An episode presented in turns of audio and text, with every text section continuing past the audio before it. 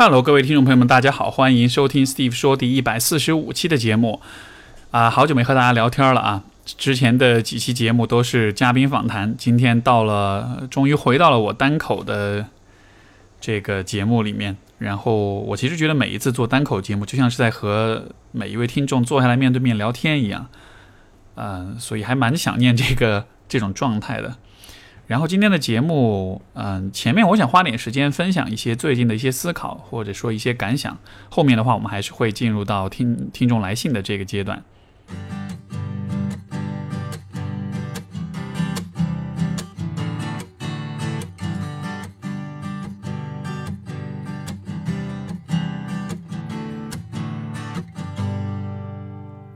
我想分享的是什么呢？首先就是跟大家。报告一个消息，一个好消息，就是我在其实已经过去有一个月了，就是六月二十八号的时候，呃，和我的女朋友求婚了，然后她也答应了，然后给她戴上了戒指，所以这是我们关系一个里程碑，也进入一个新的阶段。我跟她都非常的开心，也得到了非常多朋友的祝福，所以特别特别感谢大家。如果此刻在听节目的你也在想要祝福跟恭喜我，我也非常感谢你。呃，当然，我今天来不是来撒狗粮的，而是说我其实想从这个，呃，这个求婚这个体验，包括我们的关系当中去分享一个我觉得还蛮有趣的事情，或者说一种体验是什么呢？啊，用两个字来总结，就是臣服。呃，为什么是臣服呢？呃，请允许我稍微把这个话题扯得大一点啊。首先就是，其实我们生活的社会是一个。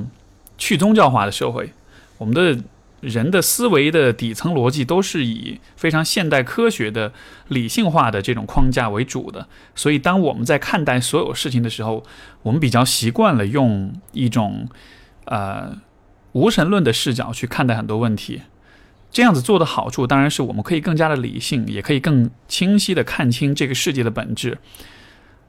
可是另一方面有一个问题，就是我们其实会。不再那么适应去臣服于任何的事物，比如说在在中世纪的时候，欧洲人都是非常习惯于自己的生活，自己的所作所为全部都是由上帝来决定的。啊，这样子听上去，在现代人听上去会觉得这很不可思议，或者说是让人很难接受的，对吧？因为每一个人其实是希望。自己的人生全部都是由由自己来掌控，而不是由别人来告诉你的。所以，当我们今天去讲臣服的时候，可能许多人会感到不是太舒服，或者有点莫名其妙。我其实一我其实一直以来也是带着这样的一种心态在看待这个世界，就是我觉得一切都是可以为人所掌控，不一定是掌控，但至少说我们能够去知道、去了解、去理解是怎么回事，然后我们多多少少能够做一些。调节能够做一些微调，嗯，这样子的话，我们多多少少对所有的事情都是有所把握的。然后带着这样一种视角去看问题的话，我们就很难去允许自己臣服于其他的一些事物。在我的感情当中，这其实是一个给我带来一个就带来很很大启发的一个体验。因为以前，因为我是一个。自尊心也蛮强，然后也可能是因为性格，也是因为我的专业，所以在亲密关系里会有那么一些容易比较自以为是吧，可以说，呃，是是比较有这样一种倾向的一个人，所以我在关系当中会的确是会比较多的想要去去把握、去掌握这个关系。就不一定是强势，但是我是相信说我的思考跟判断，包括我去选择的沟通方式，啊，相处方式，我认为应该是相对比较合理的。这个说说的难听一点，其实就是比自恋程度比较高一点哈，对自己比较有信心，所以说会觉得呃自己是很懂的。现在可能许多朋友读了许多亲密关系的书呀、文章呀，然后可能脑子里有了很多的理念，有很多的理论之后，可能也多多少少会有一点点这种这种感受，就是你也会对自己在人际关系或者亲密关系里的想法是有比较容易有那种自我为自自以为是的那种那种感觉。当然，我不是在批判这种自以为是，因为确实是需要学习，这没有毛病。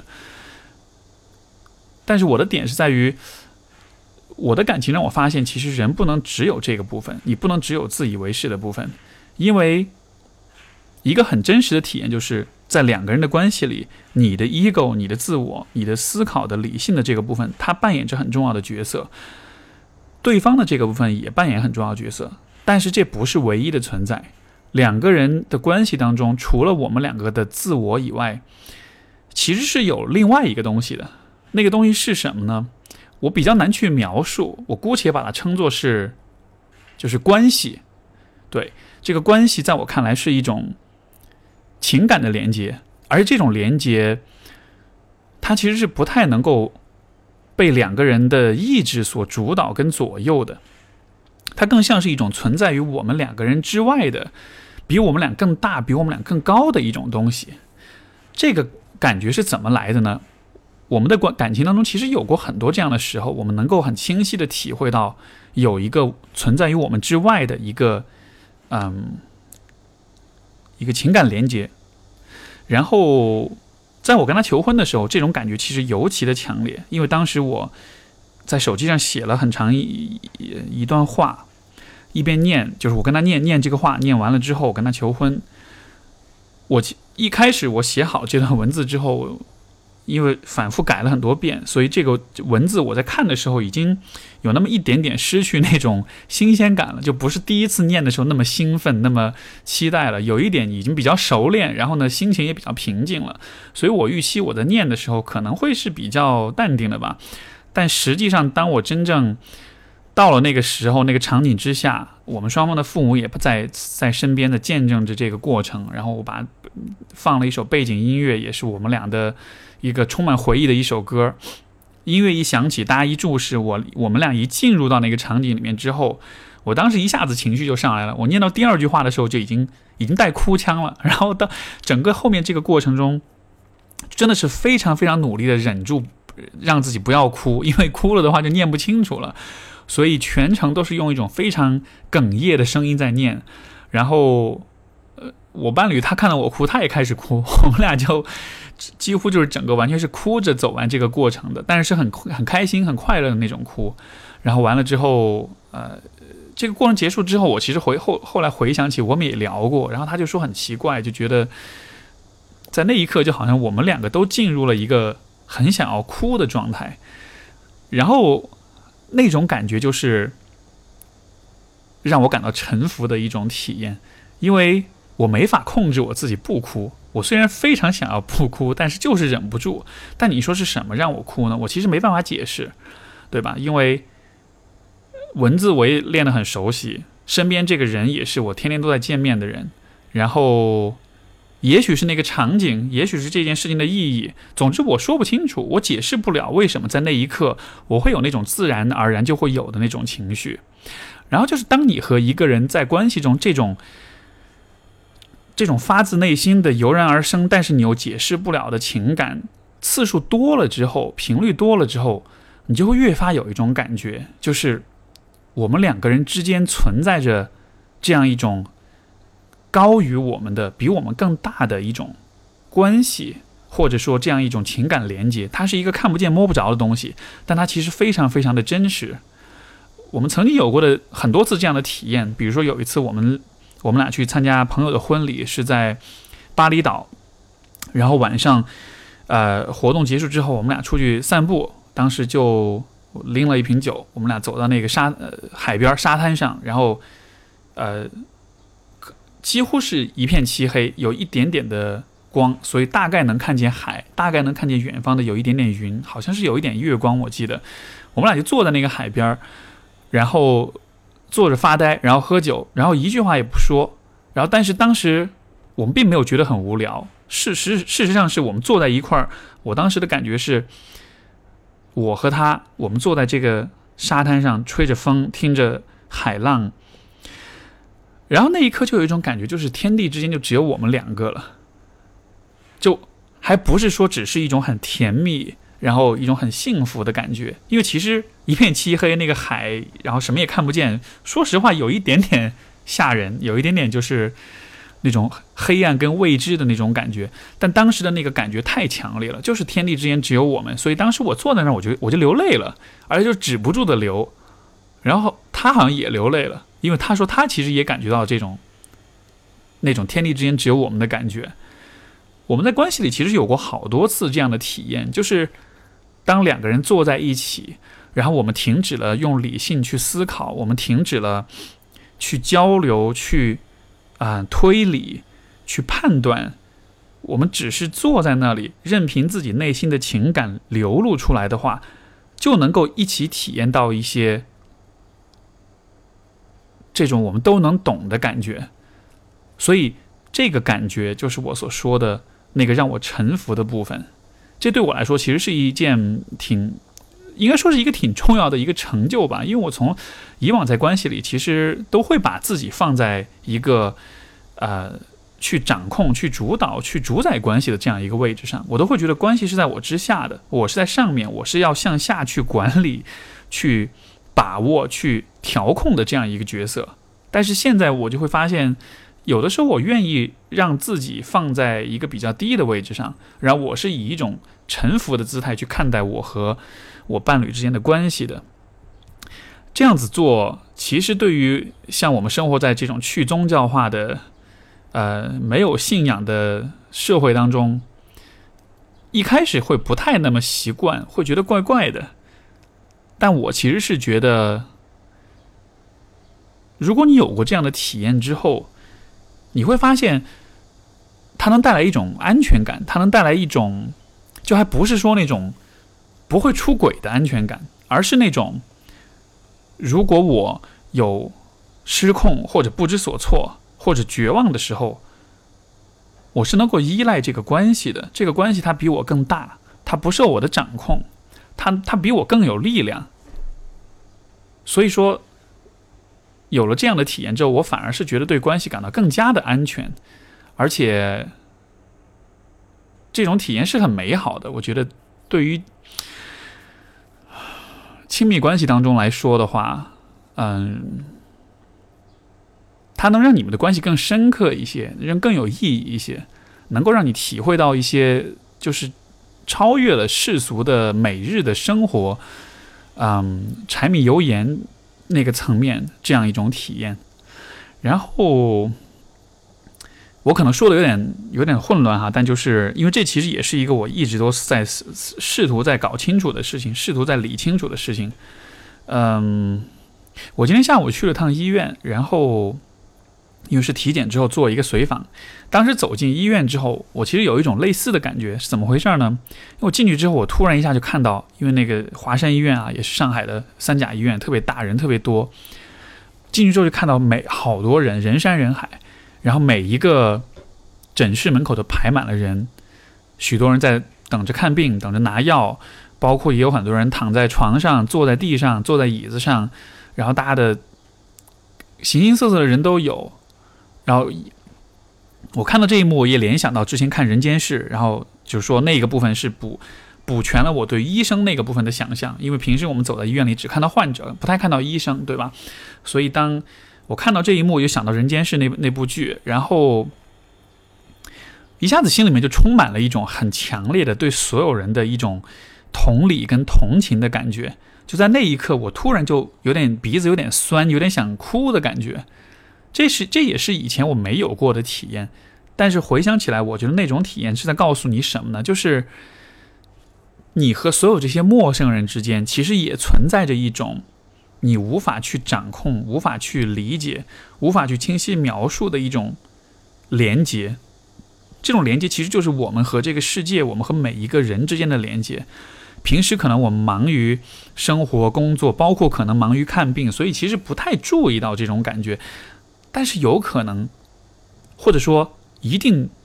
很确定的一件事情，就是这种连接是存在的。我们和每一个人都能够有这样的一种连接，只是大多时候我们不去注意它，我们不去看到它，我们只会在一些特别的时候，比如说在医院里面，这样一个每一个人都很脆弱，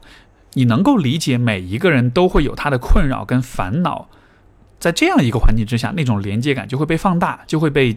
呃激发出来。或者说我们对于这种连接感的敏感度就一下会被提升很多。这种连接感还有一个我觉得很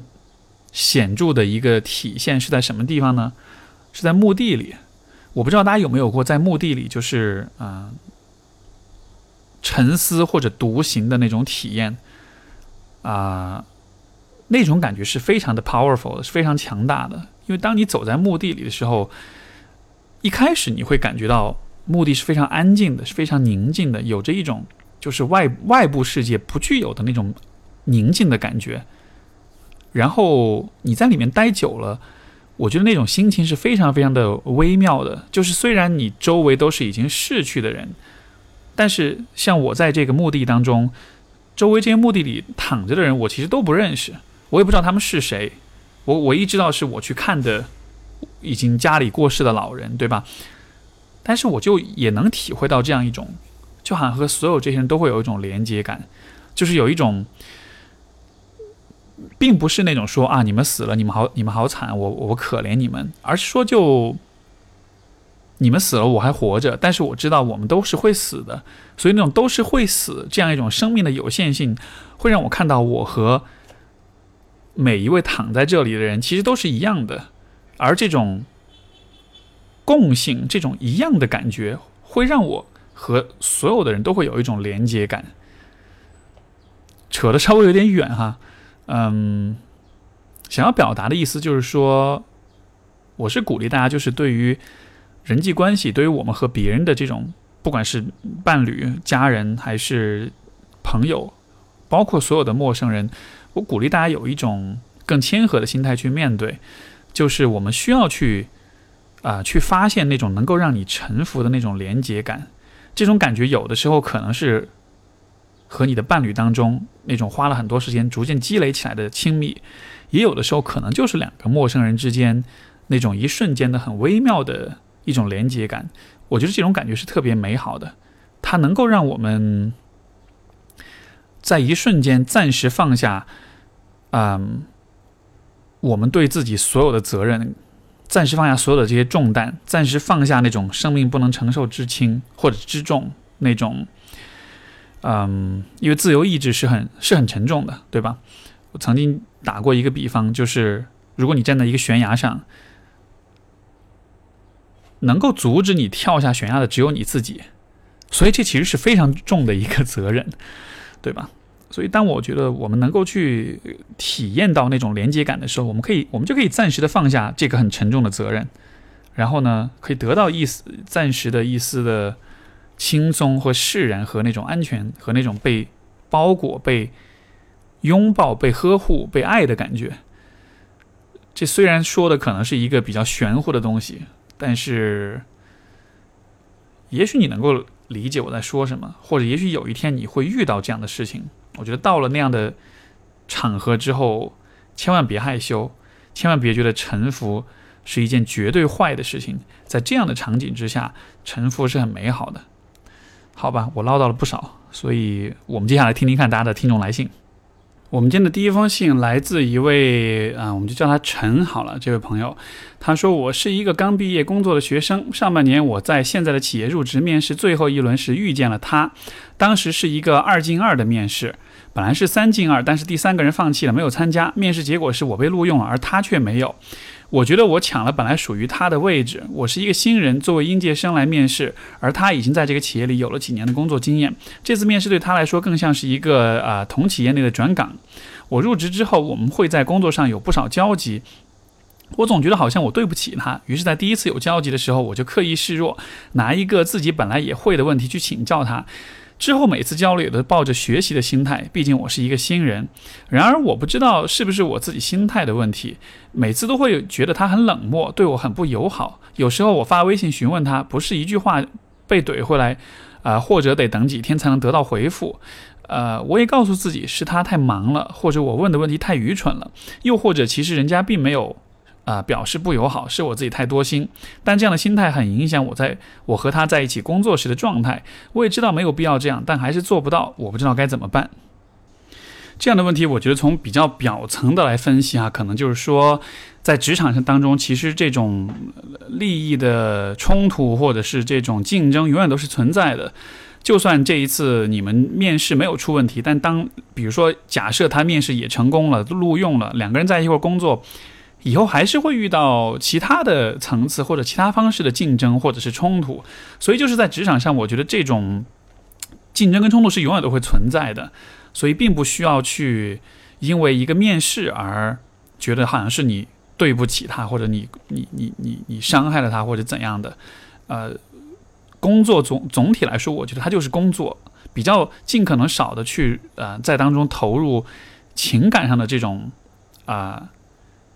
就是尽量少投入情感吧，我觉得这这可能是一个比较合适、比较理性一点的方式。你跟同事之间的关系，如果太多的情赋予太多情感，或者太个人化，包括私交太深的话，其实无论如何都是会影响到工作的。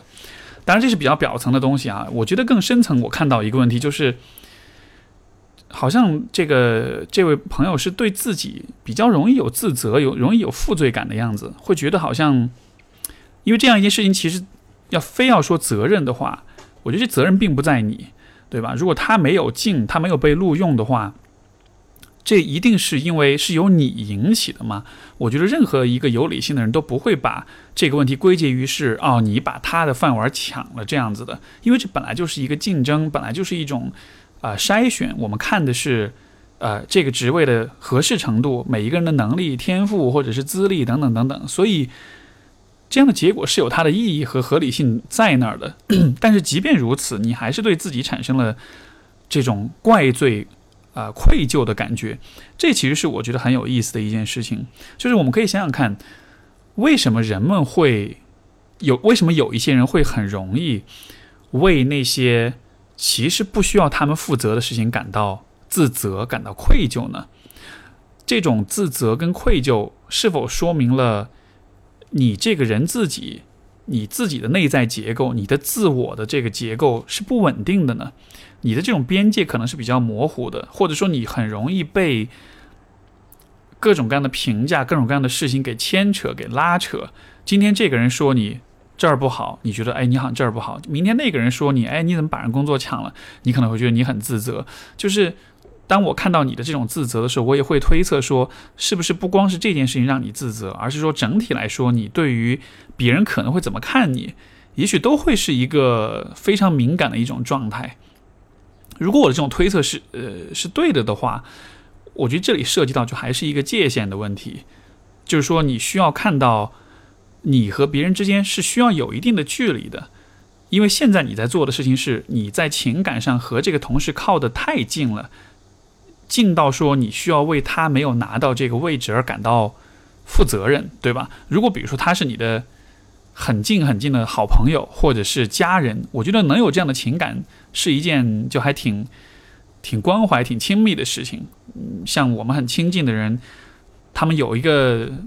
三长两短，有个哪儿不对了，我们都会心里会非常的焦急，会非常的起伏，因为我们很在乎，对吧？可是对于这个同事的话，你在情感上像和他靠的那么的近，就感觉好像是你们之间、你们的这种之间这种关系，从你的角度来说是是没有界限的。而什么样的人会和这样一个其实并不是很亲近的同事也要靠得这么近呢？我觉得，也许就是当你自己、你自我、你的这个自我的这种结构不稳定、比较混乱，就或者说你比较没有自我吧，用一个比较俗气的说法来讲。当你比较没有自我的时候，你就渴望在和别人的关系当中找到你的自我。你就觉得好像，如果我依附于某一个人，如果我非常的和和某一个人非常的亲近，好像他就可以告诉我我应该做什么，我应该是谁。所以说，这可能只是一个表象。我觉得，嗯，要放下这种自责跟担心，花一些时间你是可以做到的。但是这个事情背后，它透露出来的。有可能是你的自我的这个部分，它可能还没有那么的清晰，没有那么的成型。你可能还需要花更多的时间去，啊，去理解、去澄清、去把你的自我给啊清晰的呈现出来。当然，作为一个刚毕业的学生，我觉得这的确不是一个你立刻就能做好的事情，但这一定是一个你可以在长久来说，你可以去不断的努力的一个长期目标。所以，这是第一封信。我们的第二封信来自一只迷失的皮卡丘。他说：“你好，Steve 老师，基于男朋友的推荐，关注人电台很久，最近有点困惑。我是一名在校大学生，啊，由于自己睡眠不好，容易被吵醒，就搬出寝室，啊，一人住在校外。刚开始觉得一个人的生活挺安逸，但时间一长，发现有些同学疏远了我，啊，甚至之前一起的特别要好的小伙伴也不怎么理我了。我自身是一个比较敏感、容易情绪化、会很想很多的人，有时候别人的随心一句话就很容易放在心上。”呃，也会特别在意别人的看法，以至于让自己的生活过得很累，让别人也觉得很累，感觉是在勉强维持感情。很多时候我也不想这样，但是脑子就会不自觉的想很多，会特别在意别人的感受，不希望因为别人呃别人因为我而难过，这样我的心里会特别不舒服。另外我。我感觉我自己很孤僻，虽然从小到大在老师、父母和亲戚眼里都是优秀的乖乖女，但是经过一些背叛之后，很多时候不喜欢和别人有过深的交流，除非呃除了一些比较亲近的人，而且在群体活动里啊会有点恐惧和不自在，但是也会渴望友谊。昨天找老师聊天，他跟我说，我这类我这类性格的人，长期一个人住，啊。有潜在的焦虑症和抑郁症。前段时间我也怀疑自己的生活状态是不是得了抑郁症，非常害怕。啊，思雨老师能不能帮帮我？迫切期待您的回复。这封信，说实话，我觉得跟上一封信的感觉有点像，就也也是一个在校学生啊，比较年轻的一位朋友。所以说，呃，我觉得是存在一个类似的问题，就是呃，当你很。容易情绪化、很敏感、很容易在乎别人的感受的时候，我觉得这本质上来说还是因为你的自我还没有很清晰的形成。当我们的自我还比较模糊、还比较嗯呃不确定，或者说不是那么的成型的时候，这种时候我们会更多的是去寻求别人的反馈，来帮助我们了解我们自己。这本来其实是我们成长过程中一个自然的需求，嗯。包括比如说，我们会经常讲，父母应该多去呃赞美和鼓励孩子，而不是那种敷衍的鼓励，而是说你基于对这个孩子的了解，你去告诉他你有哪些优点，你有哪些做得很好的地方。我们本来就是需要通过别人的确认、赞美和这种欣赏来帮助自己建立一个比较清晰的自我认知。所以说，你说你在父母眼里、亲戚眼里一直都是乖乖女，啊。这可能是，当然这是基于我的一种脑补哈，就是乖乖女的困境就是在于，其实乖乖女往往是不被身边的人真正的了解的，因为所谓的乖乖女其实就是一个符合了一些预设期待，呃，一个面具，对吧？我们在学校里面那个评价体系是很清晰的，就是成绩好就是就是优秀，成绩不好就是糟糕，所以说当你成绩好了。然后父母就会夸你是乖乖女，老师就会觉得你很是很优秀的。可是问题就在于你的这一个部分的优秀和你这个人是谁，和你这个人有什么特点，有什么独特之处，有什么棱角，有什么特性，其实不是必然挂钩的。因为随便拿一个人，他只要很努力来，他都有一定的概率成为所谓的优生或者是乖乖女这样的，对吧？但是优秀的学生，这是很多人都能做到的。但正是因为很多人都有可能做到，所以它反而不是一个能够把你和别人区分开来的这样一个认识，这样一个标签。所以我的推测是，可能在你的生活中，真正理解你、真正懂你、真正能够看到你是谁的人，也许并不是特别的多。而这恰恰就是一个你问题的来源。如果身边的人，如果从小到大一直都是。呃，他们一直看到都不是你，而是你那个乖乖女的面具的话，那么你当然就会没有办法看到真正的自己了。因为我们小的时候，我们是没法了解自己是谁的，我们都是需要去看别人是怎么看待我们的，对吧？但是如果当周围的人都从来没有真的看到我们的话，我们对自己是谁就会有很多的不确定、跟困惑、跟空白在那儿。所以我觉得现在你的这样一种很容易在意别人的看法，可能他就是曾经欠下的债吧。曾经老师跟父母或者身边没有真正理解你、真正懂你的人，那么就像是我们本来需要以人为镜，你缺乏了这些镜子，所以现在要要让你去描述你自己长什么样子，你就你就会不知道自己是什么样。所以基于这样一个逻辑，我觉得你需要做的，也是我鼓励每一个嗯，就是说很很在乎、强调自我成长的朋友，都值得做的一件事情是什么呢？就是在生活中去尽可能的寻找到那些真正能够懂你、能够理解你的人，不是那些看到了你的表面的光环、跟标签、跟外在，然后就把这个视作是你，不是那样的人。虽然许多人都喜欢这么做，但是总是有一些人，他是不会满足于我对你的认识就仅仅停留在乖乖女或者是优秀的学生，对吧？这个学霸、男神、女神，就这样一些标签上的。有一些人他是愿意，就是说，透过这些标签去看到你真你到底是一个什么样的人。呃，比如说你男朋友，我不知道他是否能够这样子去做。你的朋友当中。你也不需要跟每一个人都非常的亲近，因为说实话，交太多朋友，就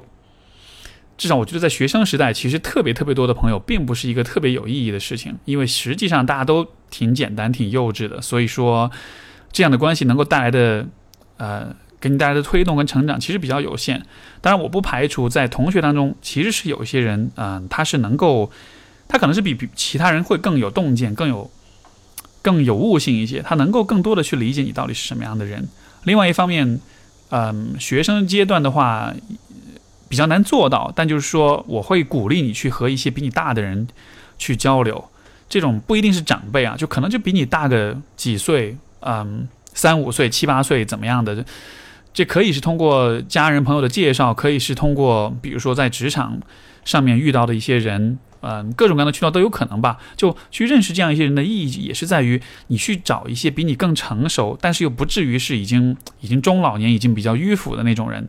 这种更成熟的人，他们其实会比你的同龄人更能够看到你到底是什么样一个人。他们的理解能力，他们识人的能力是更强的，而你从他们那里得到的反馈，也更有助于你去建立一个更清晰的对自己的认识。而当你对自己的认识更加清晰了之后，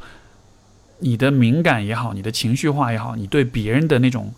啊评价的在乎也好，就会有所调，就会有所改善了。因为你就知道说，我现在已经有足够多的素材，呃，来构建自己。我已经足够多的了解，收集了足够多的呃他人的反馈，让我知道我自己是一个什么样的人。所以我不再那么的需要现在身边的这些和我眼界、见识、阅历差不多的同龄人来告诉我我应该是一个什么样的人了。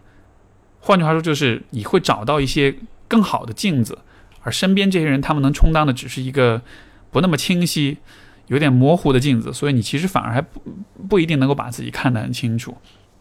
所以这是我觉得对自我认知的一个建议。还有另外一点，嗯，因为是大学里面哈，然后老师会、辅导员会比较关注这种啊，一个人住会有潜在的焦虑跟抑郁。因为我前段时间也家里的一个亲戚。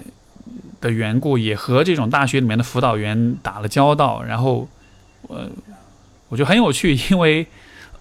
辅导员他是站在学校的立场，然后学校其实最紧张的一件事情就是自己的学生出现心理上的问题，尤其是出现抑郁症，出现这种会伤害到，哎，会会危及这个人身安全的疾病，对吧？每一个学校都特别特别怕有自己有学生自杀，因为这个对于。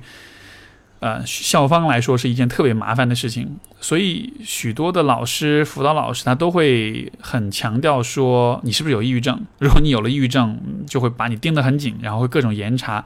包括也会跟家长沟通，也会把自己的这个责任撇得很干净啊。你看，我们已经说了，你要注意，你要去看病，如果出现什么问题，对吧？潜台词就是说，出现什么问题是你自己负责，因为我们需要做的已经做够了。当然，我不是在吐槽吐槽这种呃这种办事方式啊，我觉得也非常能理解。作为大学辅导员，作为老师，作为校方，肯定是，呃，怎么说呢？换了是我，可能我也会很想要尽量避免这样的麻烦产生。但是，我觉得从这位年轻朋友，从所有的学生们的角度来说，嗯，这样的老师辅导老师可能会很强调说你是很有，你是不是有抑郁症或者是什么？呃，就他就他这样的评判是有他的呃潜在的目标和利益在当中的，所以我觉得这样的一种评价不一定是非常的客观的。但是既然你自己感觉到自己可能有些问题，可能比较好的方式还是寻求一些第三方的中立的呃权威来去做这个判断，对吧？精神科医生也好，呃，当然抑郁症的诊断肯定是精神科医生是唯一的权威了，法律上来讲。嗯，也可以通过一些在线的这种诊断的平台去做一些咨询。总之就是去去求助，然后去和专家权威去有一个交流，看看自己是怎么样一个状况。嗯，另外一方面就是，我觉得也要看到一点，就是我们在学生时代，在年轻的时候，其实会有很多困扰，会有很多的问题，会有很多不完美。但是我觉得在相当程度上，这些问题的存在是。怎么说呢？虽然它都是需要值得我们去努力改善的，但是很多问题的存在是我们没法掌控、没法避免的。我们需要，因为当你年轻、当你还不成熟的时候，就是会有很多问题。所以这并不是你的错，这并不是你做的不好，这只是可能在曾经的成长过程中，你缺失一些东西，你有些东西是欠了债，现在是需要补上，对吗？比如说我们刚才讲的，别人对你的这种理解。这个部分一直很缺，就像是你的身体缺了某一些关键的养分，缺了某些重要的维生素和矿物质，你就会有点不健康，就会有点出点出点小毛病。所以你需要做的就是补上这些部分，先搞清楚你缺了哪些，然后再去补上这些部分。就像我们，我我前段时间体检也发现比较缺维生素 D，所以会导致一些问题。哦现在想，OK，那赶快去补就好了。嗯，对，所以所以这是我觉得。我们在成长过程中，嗯，不需要把这样的一种问题当做是自己很失败、很糟糕的一种证明。你只是需要好好补一补而已。希望这样的说可以让可以让你这个心情可以平静一些吧。好的，这是我们第二封信。我们今天的第三封信来自呃小米，他说啊，你好，Steve，很高兴又在给你写信了。已经听你播客一年多了，七月份毕业来深圳工作了。我和这位男性朋友已经认识八年了。四年前他去美国读本科，我向他表白，但是没有得到他明确的肯定或否定。从那以后，我们陷入冷战的状况。最近半年，因为一个人在深漂，很孤独，很思念这位朋友。啊，很病态的默默翻看他的社交动态，然后脑补各种他的想法。一方面觉得现在我在人际能力上已经成熟了很多，可以冷静理性的处理了；另一方面又因为表白之后多次的冲突，啊（括号都是在微信上）（括号完），很焦虑。假如又由于我的情绪激动，让关系更加僵化，不敢主动联系，很痛苦，也讨厌这样的自己。期待你的回复。这个问题其实联系到我刚刚一开始那段独白哈，讲到就是说，这个情情感连接是一个高于我们的存在。呃，如果联系到这我的那样的一个理论的话，来看你这个问题，我觉得你就你需要看明白的一点就是，你和他的关系当中也存在这样一种高于你们两个个体的这种存在，你们两个之间会有一种特定的关系动力，会有一种特定的呃情感上的一种连接，但这种连接。它呈现出来的样子显然不是恋人之间或者潜在的恋人之间会有的那种感觉，对吧？它会让你冲突，它会让你情绪激动，它会让两个人的关系更僵化。换句话说，就有点像是这个连接是一个，可能你这一方是想要靠近的，而他这一方是把你推远的，这样一个关系的状态。如果我们把它看作是一个高于你的一个存在的话，我觉得你是没有办法去掌控它的，你是没有办法去。嗯，掌握、去调节、去优化它的，因为它就是已经是这样了，所以，呃，从这个角度来说，我觉得我不是特别的建议你再去做这种尝试。而且，我觉得很有趣的一点是，呃，表白之后会有冲突，会让你情绪激动。具体来说，我不知道是什么让你冲突，但是我想象。如果和一个人的交流当中，你会有如此强烈的反应的话，那么一定是因为这个关系当中的某一些部分，它是，嗯，对你是有一种很明确的一种推远或者是拒绝，啊，甚至可能是一种伤害的，或者说他可能触到了你某一个受伤的部分，所以你的情绪很激动、很僵，呃，包括关系会变得很僵化。因为通常来说，我们就是。比如说和一个人表白被拒了，可能是比较失落，是比较嗯呃，也许是比较丧气、比较失望的，但是不至于说是很激动，呃，包括产生冲突，对吧？所以说，我觉得你或许可以以你的这种情绪激动的这种冲突为切入点，去看一看为什么你的反应是这个样子的。因为我的推测是，也许这个男生可能比如说外形你比较喜欢，或者他某一些方面的特质比较吸引你，所以虽然你不是那么了解他，但是呃或者没有很多时间真的在相处跟互动，但是你很喜欢他，就是那种喜欢可能是基于你的一些脑补、一些想象，对吧？但是这个冲突的感觉，它其实在告诉你的是另一个信号，就是不对，你对这个人的判断，你对这个人的喜欢。其实是有很大的盲点，是有很大的误区的。你需要去正视这一点，而你在做的事情是，你会把你的这种冲突归结于是人际关系、人际能力上还不够成熟，所以你想要通过提升自己的人际能力来减少这种冲突。但是我的点就是在于，这种冲突它也许不和你的人际能力没有关系，它也许是一个像我前面讲了，这种反应来自于一个。高于你的存在，它来自于一个你们情感连接当中某一些不可知的、难以描述的部分。这个部分给出了你反馈，告诉你这段关系其实不对。所以，现在你打算做的是什么呢？用更成熟的方式去和这个人相处吗？但是当你这么做的时候，你看，这就是我前面讲的，你你就没有臣服啊，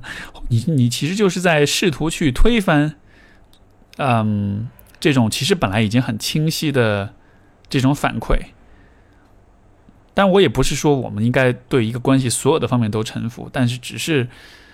啊，这个也很难界定吧，就是臣服到底是什么？因为我自己对这个问题的思考也没有特别的全面，但是我只是有这样一种感觉。就是当我们试图用自己的能力和技巧和方法和理性的这种呃思路去破解、去优化一些东西的时候，其实你就 miss the point，你就错过了重点了。因为这里的重点也许不是你的能力，你有没有做做好的问题，而在于这个关系本身，它已经给了你一些信号，这些信号以那种很强烈的情绪体验出，呃，就是呃表达出来了。对吧？所以就这个其实和我刚才讲的，我和我伴侣在一起，我们会坐在一起默默流泪，我觉得是同样的一个道理，只是说它表现出来的是相反的情绪。你和一个人在一块儿，你不需要说很漂亮的话，但你们俩可以共一起流泪，这就是这个关系在告诉你，你们俩应该更近。而如果两个人在一块儿，不论说什么，不论你多么成熟的处理，都会吵架，都会冲突，也就是说明这关系在告诉你，你们不应该在一块儿。所以希望这个角度能够帮到你。啊，我们今天最后一封信来自 Lisa，她说：“呃，Hi Steve 老师，我也听你播客很久了，很感激一直带来的帮助和启发。我现在在加拿大一所大学读哲学，大一因为课程比较简单，而且有学一些理科课程，所以成绩还算过得去。大二的时候，因为需要写很多文章和大量的 essay，但是我的语言能力并不是很好，我高二雅思写作只有七分，我觉得这种专业至少需要八分吧。”啊哦，括号完，一下子陷入绝望之中，不敢去上学，不敢见人，甚至不敢出门买饭。每天醒了就是哭，哭累了就睡，连窗帘都不敢打开。暑假的时候心态稍微好一点，慢慢学会接纳自己，但其实还是很厌恶。然后因为父母并不愿意让我离开这个名校，我的 GPA 也没法转专业，所以只能继续学文科。但是大三还是报了一些纯文科，一是觉得可能大二心态不好学才学不下去的，二是因为我真的很喜欢呃呃 humanity，就是嗯。人文学科，没想到还是一塌糊涂。尤其是我这样不自律且胆怯的人，根本没法在一个没有中国同学的地方完全靠自己。我现在很恨自己，觉得自己堕落，觉得自己该死。为什么不能做到每分每秒都在学习？为什么别人可以轻松得到高分，而我连，嗯，上课在讲什么都看不懂？为什么我会一开始发现自己不能胜任文科后，没有马上想办法，啊，而？而要到都大三了才找解决办法，为什么我这样的人要存在在世界上呢？我觉得自己真的太丑恶了，太差劲了。我甚至没有办法想象世界上有比我还差的人存在。我明明是通过优异的高中成绩，甚至被提前录取进了这所学校，为什么现在会变成这样？我身边没有一个成绩比我更差的中国人，无论是文科还是理科。我觉得自己不配活在这个世界上。对不起，我真的太负能量了。呃，首先很抱歉啊，就是这个信其实看到的可能比较晚，因为他写信时间是十二一八年十二月份了。这个，嗯，来信的朋友比较多，所以一直是堆在这儿的。我是在一点一点的在往前补这个欠的债，所以今天才读到十二月份的信。不知道这个 Lisa 现在是怎么样一个状态？嗯，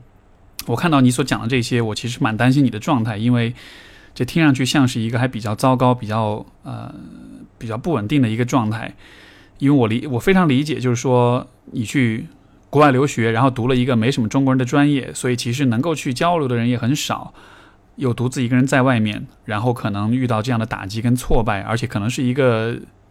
积累的时间比较长，而且比较难以去转变的一个问题。这种情况下，其实蛮容易抑郁的，蛮容易出问题的。当你说你很讨厌你自己，觉得自己该死啊等等，我都会怀疑。就这是疑似的抑郁症的一些表现吧。当你的情绪非常不稳定、非常起伏，有这种自杀念想，然后非常绝望的感觉，嗯，如果你现在还能听到我的节目的话，我蛮希望就是你能够去尽快的去求助。学校应该是会有心理咨询中心，包括这个精神科。像在加拿大的话，这方面的服务，我觉得。资源还是比较多的，我觉得会尽快去求助会比较好，稳定自己的状态，不要让自己就是走到一个更糟糕的一个状况上面去。第二方面就是我觉得关于啊你的这个自责这个部分，但一方面这可能是以可能是由。如果你确实是有抑郁的话，这会跟你的抑郁有关系，因为人在很抑郁的状态之下，会很容易自责，很容易有自我厌恶、自我讨厌的感觉，这种很绝望，生活没有希望了，不应该继续活着的感觉。另外一方面，我不知道这是否也会是嗯。能够反映出就是可能你自己人格中一些比较深刻的一些问题，因为我不知道，呃，你你也讲到你之前是高中成绩是优异的，但是我理解这种优异成绩其实并不能反映你是一个什么样的人，对吧？那么，嗯，当你看就是当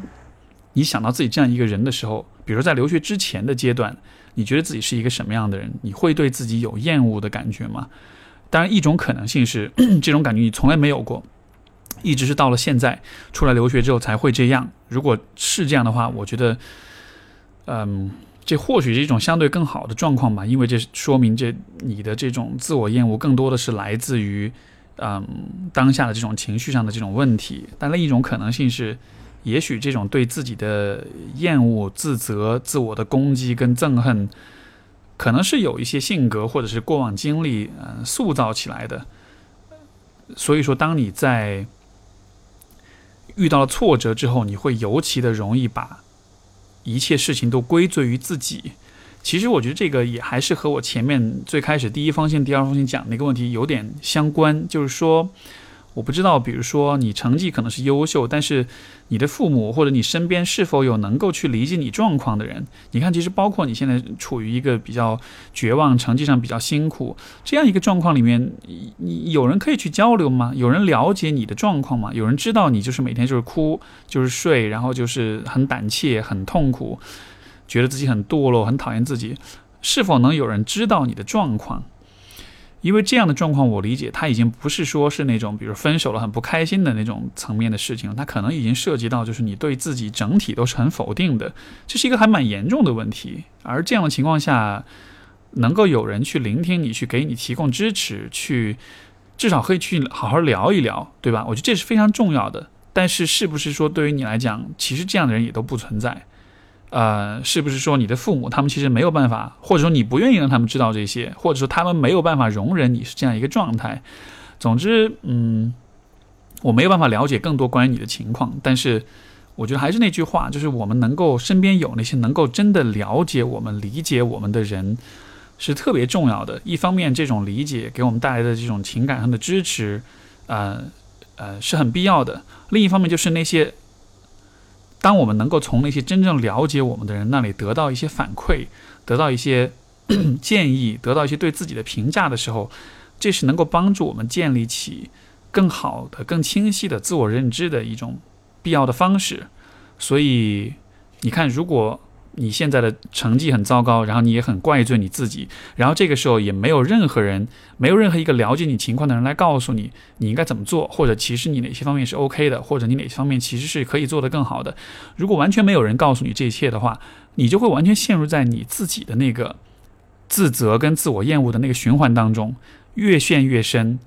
因为自自我厌恶，所以说没办法正专注学习，所以成绩更糟，所以更讨厌你自己。就形成了一个很糟糕的循环，对吧？所以尽快的寻呃寻求帮助，以及看看生活中是否能有那些去理解和提供情感支持的人。另外就是，嗯，如果能够得到医院精神科的诊断的话，你其实是可以以这样的一个啊诊断为证明去向学校申请休学，或者是有其他一些处理方式。这个方面来说，刚刚刚才前面刚好也讲到哈，中国大学的这个处理方式，我觉得北美的学校高校的话，在这方面处理相对人性化一些，他会因为你的精神健康的问题。会给你一些比较嗯比较仁慈的一些比较宽宽宽大的一些处理，包括有可能是会免除你这个，也许啊我不确定，比如说是有一些部分的学分可以免除掉，或者说可以重修，或者是可以休学，总之也还是可以想一些办法的。我觉得也应该设法在这些方面去咨询一下校方是怎么回事，因为这个。北美的学校，我觉得他的对学生的这种关怀相对来说是比较更人性化一些的吧，所以这也是你可以去尝试的事情。最后一点就是说，关于学习本身，其实你所说的那个情况，我觉得跟我上大学的时候感觉非常的相似。就大一还行，混得过去，到了大二真的就崩溃了，因为英语并不是那么的好的情况下，要写读那么多，要写那么多。我基本上大一大二的时候上课，可能能听懂一半就算不错了。而且关键很多时候，你就算听懂了，你回头立刻就忘掉，所以基本上就等于你上课什么都没有听懂，就真的就是混过来的。我觉得这样的情况下，这可能也是学这种比较偏文科的，呃，偏人文学科的朋友们，可能大家都会有一种体验吧。所以你肯定不是唯一一个这样子的人。那我觉得你愿意学这样的学科，愿意选择这样一个更难的选择，这肯定也是有原因的，对吧？这肯定也是因为你确实是喜欢的。所以说。也许更多的去看见自己这个喜欢的部分，在你的生活中，在你这个人的啊内心找到那些对你来说真正重要的事情。呃，什么意思呢？我当年就是学心理学的时候，我每个暑假回国，我其实都会做一些社会实践，去一些社区中心也好，去留守儿童的这种机构也好，就是每一年回去都会做一点这样的事情，包括平时在。呃，就上学期间也会去做一些义工的活动，嗯，像在多伦多的这个就是 CAMH 这个精神健康的中心，然后其他一些学校的一些机构，各种各样的义工活动，其实能让我看到，啊，哦，原来其实是有很多人是需要帮助的，而我的专业，我所学的东西对他们来说是很有意义的，所以我觉得，也许你也可以设法在你的平时这个课余时间找到这样一些机会，看看你所学的内容。能否给别人创造一些价值，或者能否发现一些嗯可以和你产生连接、可以被你需要的人存在？我觉得这对于一个人的动力，对于一个人继续坚持下去的这种鼓励性是非常强的。如果能这样子做的话，我觉得也会算是嗯一种对自己一种不错的认可跟鼓励吧。所以希望 Lisa 同学能够及时的听到我的回应，然后也祝你好运。也感谢各位听众的收听，然后我们今天的节目就先到这里，我们下期再见，拜拜。